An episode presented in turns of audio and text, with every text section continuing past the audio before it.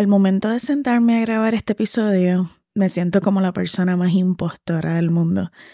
Hoy se supone que íbamos a hablar de las estrategias ecológicas dentro de los principios de empoderamiento de TVRI, que ha sido los temas que hemos estado conversando en esta miniserie de dentro del podcast de Familia para Siempre. Pero hoy no me siento con ganas de poder hacerlo y te quiero explicar por qué. Estás escuchando Familia para Siempre, un espacio donde estaremos compartiendo educación y herramientas sobre la adopción y la crianza terapéutica. Recuerda que en la adopción el amor no es suficiente, pero sí es la inspiración para hacer todo lo que hace falta para lograr una familia para siempre.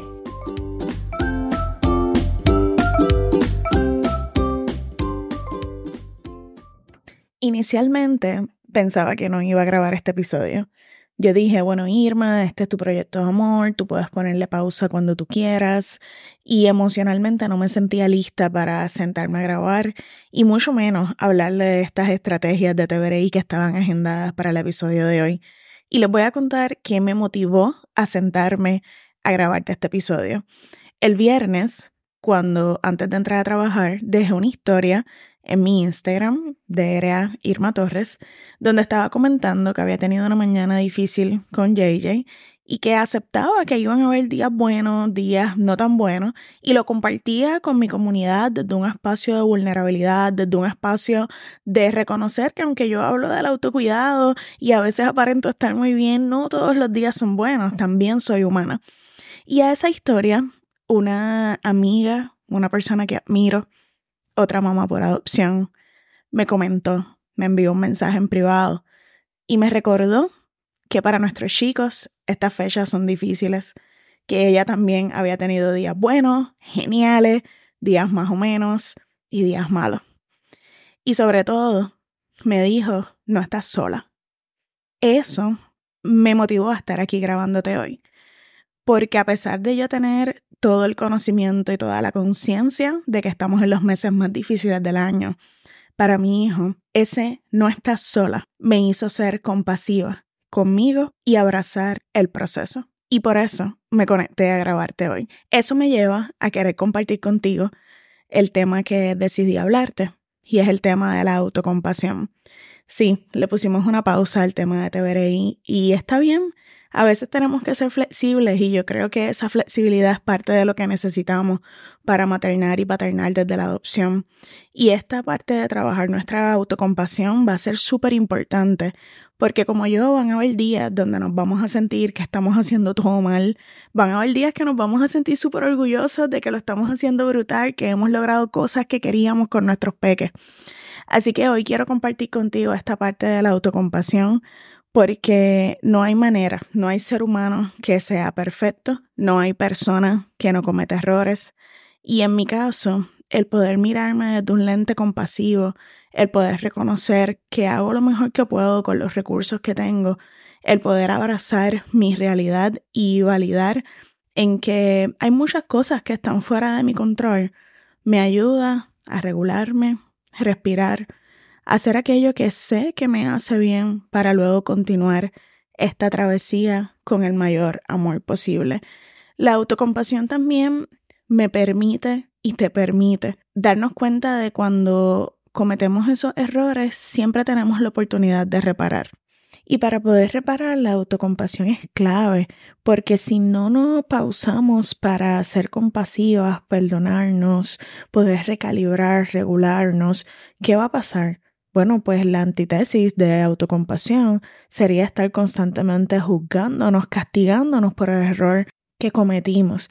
Sin embargo, cuando somos autocompasivas, nos perdonamos, entendemos nuestro contexto, podemos incluso aprender qué fue lo que nos llevó a ese espacio y nos abre la puerta a tomar acción, tomar acción desde el amor para reparar y continuar construyendo un vínculo fortaleciendo esa relación con nuestras crías. Practicando la autocompasión conmigo, me di cuenta de algo que probablemente tuvo un impacto significativo en los días difíciles que estuvimos manejando acá y lo quiero compartir contigo. Acá en Puerto Rico estamos en fechas festivas todavía.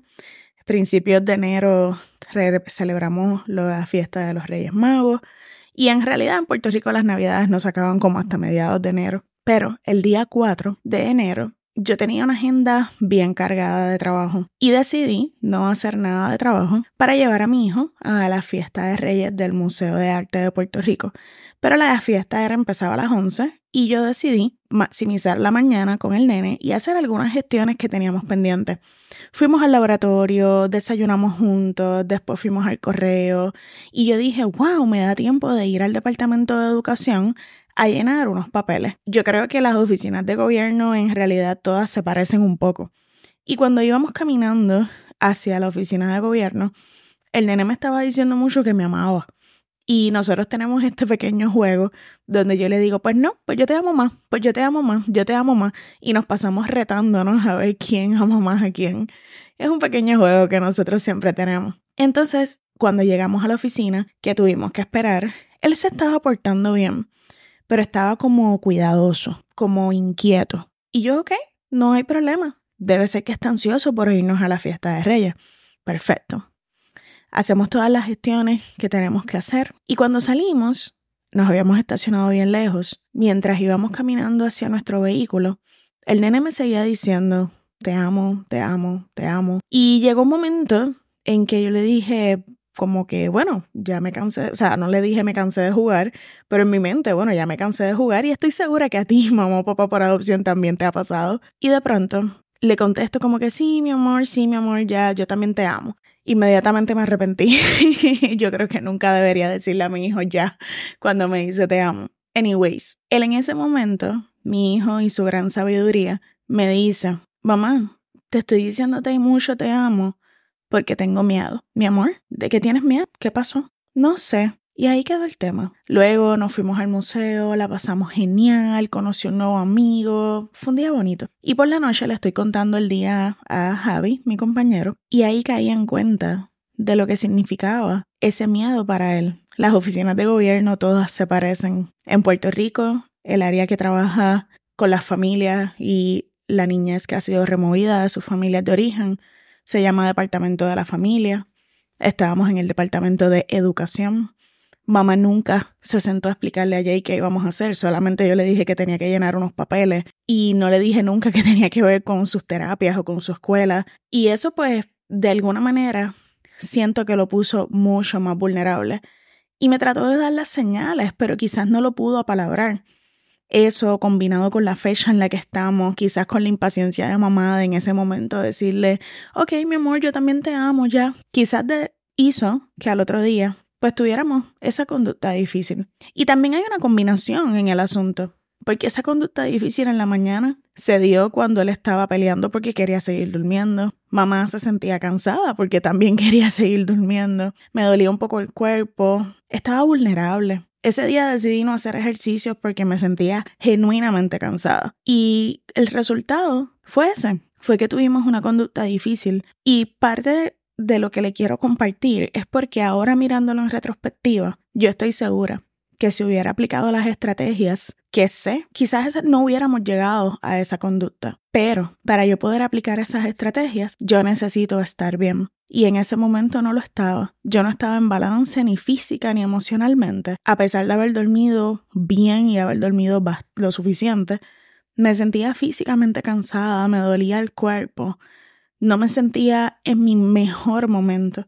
Entonces, ¿por qué te comento esto? No es para justificarme, no. Yo lo hice mal. Debí haberle hecho diferente, pero aquí es donde entra el tema de la autocompasión. Es necesario reconocernos en base a nuestras necesidades. Y este modelo de crianza, el ejercer una, el, ejercer una crianza terapéutica requiere que nosotros estemos bien. Y van a haber momentos porque no hay manera de estar bien el 100% del tiempo, donde va a ser un poquito más difícil. Van a haber momentos donde va a haber retos. Y en esos momentos, en vez de culparnos y castigarnos, debemos darnos la oportunidad de ser compasivas, con nosotros mismos, porque al final del día hacemos lo mejor que podemos. Y desde ese espacio de darnos un abrazo, de comprendernos, de aceptar de que sí lo pudimos haber hecho diferente, pero en ese momento no tenía la energía para poder hacerlo, reforzamos la capacidad de poder cuidarnos, priorizar nuestro bienestar para poder seguir cuidando bien a nuestros pequeños y pequeñas.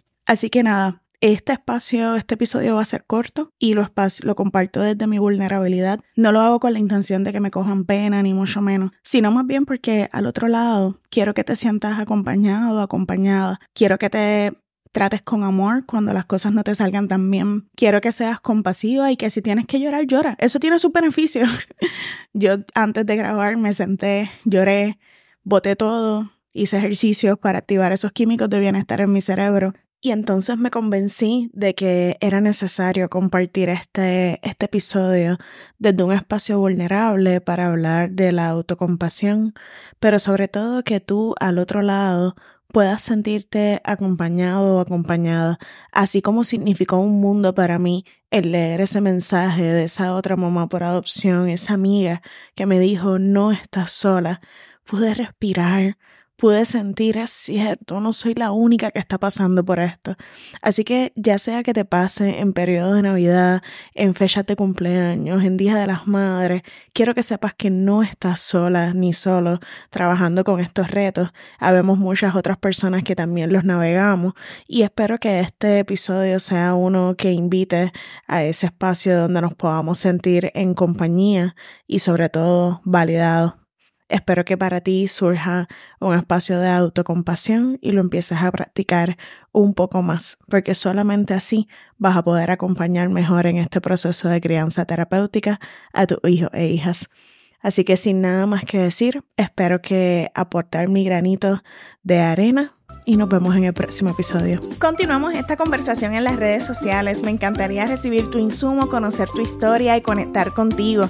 Me puedes escribir por Instagram a través de mi cuenta personal DRA Irma Torres o a través de Familia para Siempre Podcast. Vas a encontrar los enlaces a estas cuentas en las notas del episodio.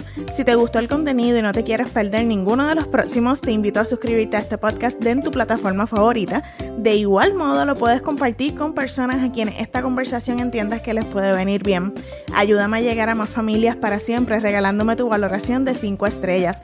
También recuerda que toda la información que aquí compartimos es con fines educativos y no representan ni sustituyen un proceso terapéutico. Tampoco son una recomendación clínica. Hasta la próxima.